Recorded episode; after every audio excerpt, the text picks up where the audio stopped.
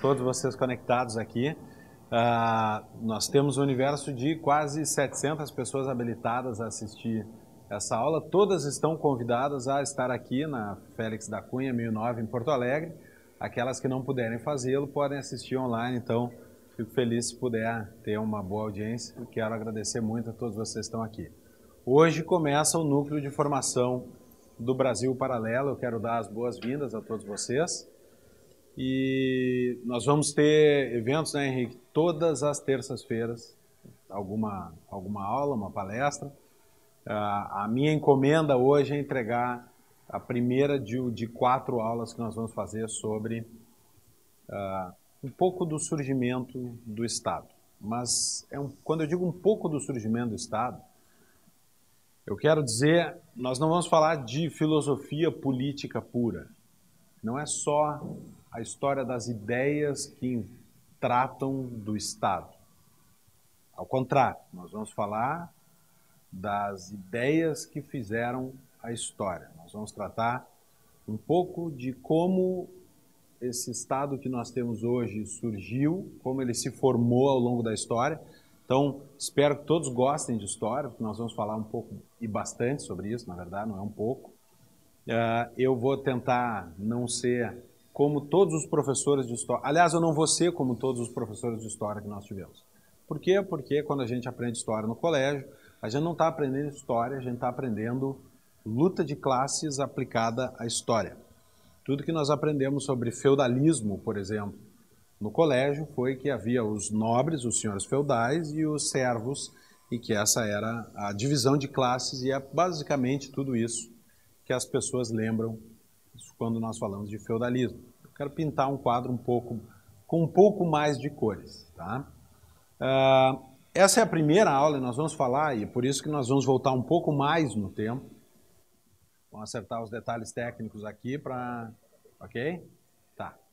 Uh, nós vamos voltar um pouco mais, bem mais no tempo.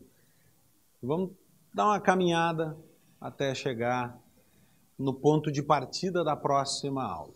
Tá? Então, hoje nós vamos falar sobre o que eu chamo da origem do conceito de rule of law, império da lei, na Inglaterra. Na próxima aula, nós vamos falar, a partir do ponto que nós paramos agora, sobre a contribuição americana, que é o constitucionalismo, a ideia de uma constituição escrita organizando um país.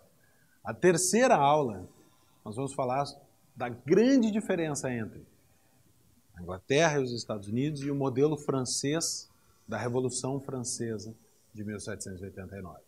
Ah, é, o, o empirismo inglês, o constitucionalismo americano, o racionalismo francês, eu vou explicar tudo isso na hora, e por fim, nós vamos falar um pouco do patrimonialismo brasileiro, essa doença política do Brasil ao longo da sua história. Ah, vamos fazer um pause. Ok, áudio, som, som, testando. Tá ao vivo? Papai tá aqui. Tá Grêmio é campeão. Não? Pessoa quem é de Porto Alegre entendeu. Aliás, nós pedimos desculpa ao público porque hoje o Grêmio joga na Libertadores, o pessoal que é de fora também gosta de ver o Grêmio jogando. Então hoje, apesar de tudo, nós vamos fazer a aula. E nós vamos fazer uma breve pausa uh, em aproximadamente 45 minutos. Eu peço que o pessoal me lembre, uh, 45, 50 minutos, para a gente interromper. Faço um break de 10 minutos. O pessoal vê está o jogo, digo, toma uma aguinha e a gente segue falando. Tá? Bom, primeira coisa uh, que eu quero falar é, é o seguinte: nós vamos falar de um. Uh, tem uma linha condutora no que eu quero contar da história hoje, que é o conceito de rule of law. Tá? Quando a gente fala rule of law, isso aqui é um conceito que foi mal traduzido para o português. Tá? Nós traduzimos isso aqui no Brasil como Estado de Direito, basicamente. Tá? o que uma tradução melhor seria o império da lei. Por quê? Porque o conceito de rule of law surge num contexto de contrapor o império da lei ao império do homem. Rule of man, ou rule of king. Isso por si só já traz uma lição. Que o império é da lei e do rei. Pra, aqui no Rio Grande do Sul nós tivemos uma figura histórica, que era o... Perguntaram, na, isso na Revolução Federalista, 93, perguntaram a ele, por quem lutas? Você lutava por um lado ou pelo outro? E ele, a resposta dele é assim, luto por leis que governem os homens, não por homens que governem as leis. Podia parar por aqui, muito obrigado, né? Não. O conceito é basicamente esse, né? Que a lei está acima do soberano. Nós já falamos disso um pouco em outras oportunidades, aqui mesmo no Brasil Paralelo, mas eu quero buscar o conceito e a origem disso aqui, de como isso se formou, e eu quero principalmente mostrar que a história e o desenvolvimento do Estado inglês é uma luta permanente por limitar o poder do soberano, por um Estado limitado por um rei submetido às leis e não um rei acima das leis. E não é estranho perceber que a nossa quarta aula vai cair aqui no Brasil, nós vamos também tratar um pouco disso. Tá? Então, para falar disso, eu quero só conceituar o que, que é esse rule of law. Tem 500 definições, vão encontrar. Se buscar Estado de Direito nos manuais de direitos, vão achar quem aqui dos presentes é advogado ou formado em direito? Dois, três, sempre a minoria. Essa é uma das coisas espetaculares do Brasil Paralelo. Uh, parabéns. O advogado normalmente estuda esse conceito de Estado de Direito na faculdade de Direito, tá? Mas eu gosto de usar uma expressão de um constitucionalista inglês, que é o Albert Van Dicey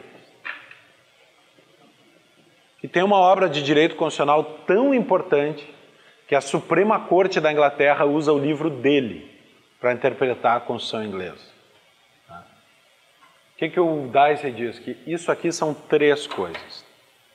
Primeiro, o soberano não tem poder arbitrário.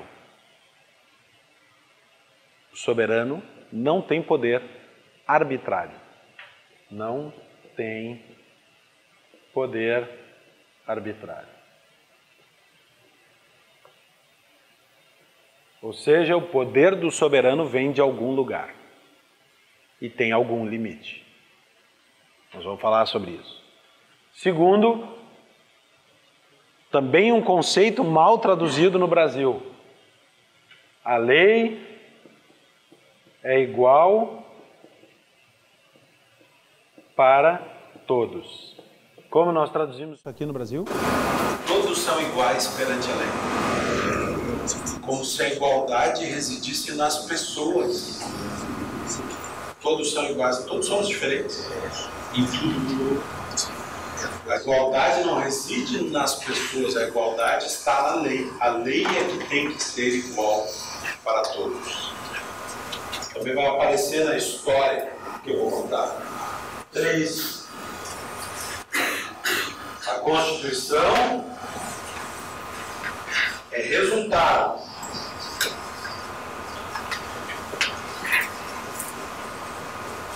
e não a origem dos direitos individuais.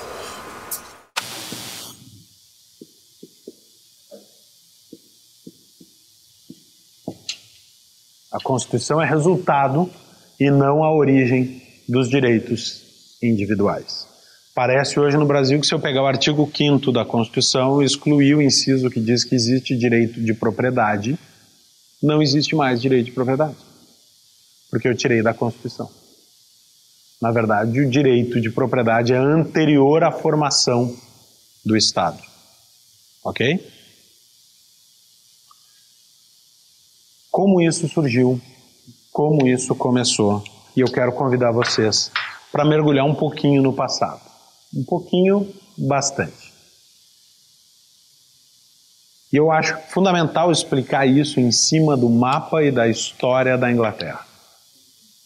A Inglaterra, que foi uma colônia romana, dominada pelo Império Britânico, primeiro a tentar invadir a Inglaterra foi Júlio César, em 44 a.C., depois de novo em 43 a.C., mas ela só foi de fato tomada pelos, pelos, ou, pelos, pelos romanos depois de Cristo por Cláudios, que é o imperador que por fim domina a Inglaterra. Cláudios Britânicos, ele queria o nome do, de conquistador vai no nome do, do imperador. Tá? Então, Cláudios conquista a Inglaterra, a Inglaterra vira uma província romana como todas as outras. Direito romano, imperador romano, governo romano, até que, no ano de 410, começam as invasões, agravam-se as invasões bárbaras a Roma, e o imperador manda chamar as legiões que estavam na Britânia para ajudar a defender Roma. Essas legiões literalmente saem da Inglaterra. O caos começa a reinar e no ano de 410, os cidadãos, que já são quase romanos, que moram na Inglaterra, expulsam os magistrados. E acaba o Império Romano naquela ilha. Sem a defesa de Roma, tribos começam a invadir. Tribos germânicas, especialmente três: os ângulos, os saxões e os jutos, que ficaram esquecidos na história. A gente fala de ângulos e saxões. O mundo anglo-saxão. Eles tomam a ilha e desenham lá sete reinos diferentes. Repara que aqui tem um corte com o direito romano e começa um mundo novo, com tribos invadindo. Eu vou mostrar qual é a importância disso. Aqui tem o mapa da Inglaterra com estes sete reinos. Esse é um período que a gente chama da heptarquia, hepta, sete, arquia, poder, né? Poder de sete reinos. Aqui tem outras regiões, tipo o País de Gales, mas estes sete reinos são. Eu vou colar porque eu sempre esqueço um. É que nem os sete anões, ninguém lembra dos sete. Vou dar um tempo que o pessoal está tentando lembrar. Quando os romanos saíram, eles deixaram, e isso pode parecer familiar para alguns de vocês, é uma ilha com sete reinos que disputam entre si. Ao norte estão os selvagens, e há uma muralha que separa o frio do norte com os selvagens dos sete reinos civilizados do sul. Do que eu estou falando? Game of Thrones. A, a geopolítica de Game of Thrones reflete o período da heptarquia em Roma. Quem são os bárbaros do norte? Os Picts, porque eles usavam pigmentos para pintar o rosto para batalha ou os Scots. Estou falando da Escócia, Scotland, a terra dos Scots. Né? Que, além de bom uísque, dava bons guerreiros. Os romanos nunca conseguiram invadir a Escócia. Aliás, construíram a muralha de Adriano para separar. Depois ganharam alguns quilômetros ao norte, construíram a muralha de Antonino e dois anos depois abandonaram a muralha de Antonino porque os escoceses os empurraram de volta à muralha de Adriano. No meio do caminho sumiu uma legião, que até hoje tem uma história de uma legião romana que desapareceu, acho que era a sétima legião, não me lembro ou a nona. Desapareceu, não há registro histórico nenhum de o que, que aconteceu. Por que, que isso aqui é importante? Porque nesse período surge a primeira experiência de governo local que resultou tá ligada diretamente ao nosso modelo de congresso, de parlamento hoje.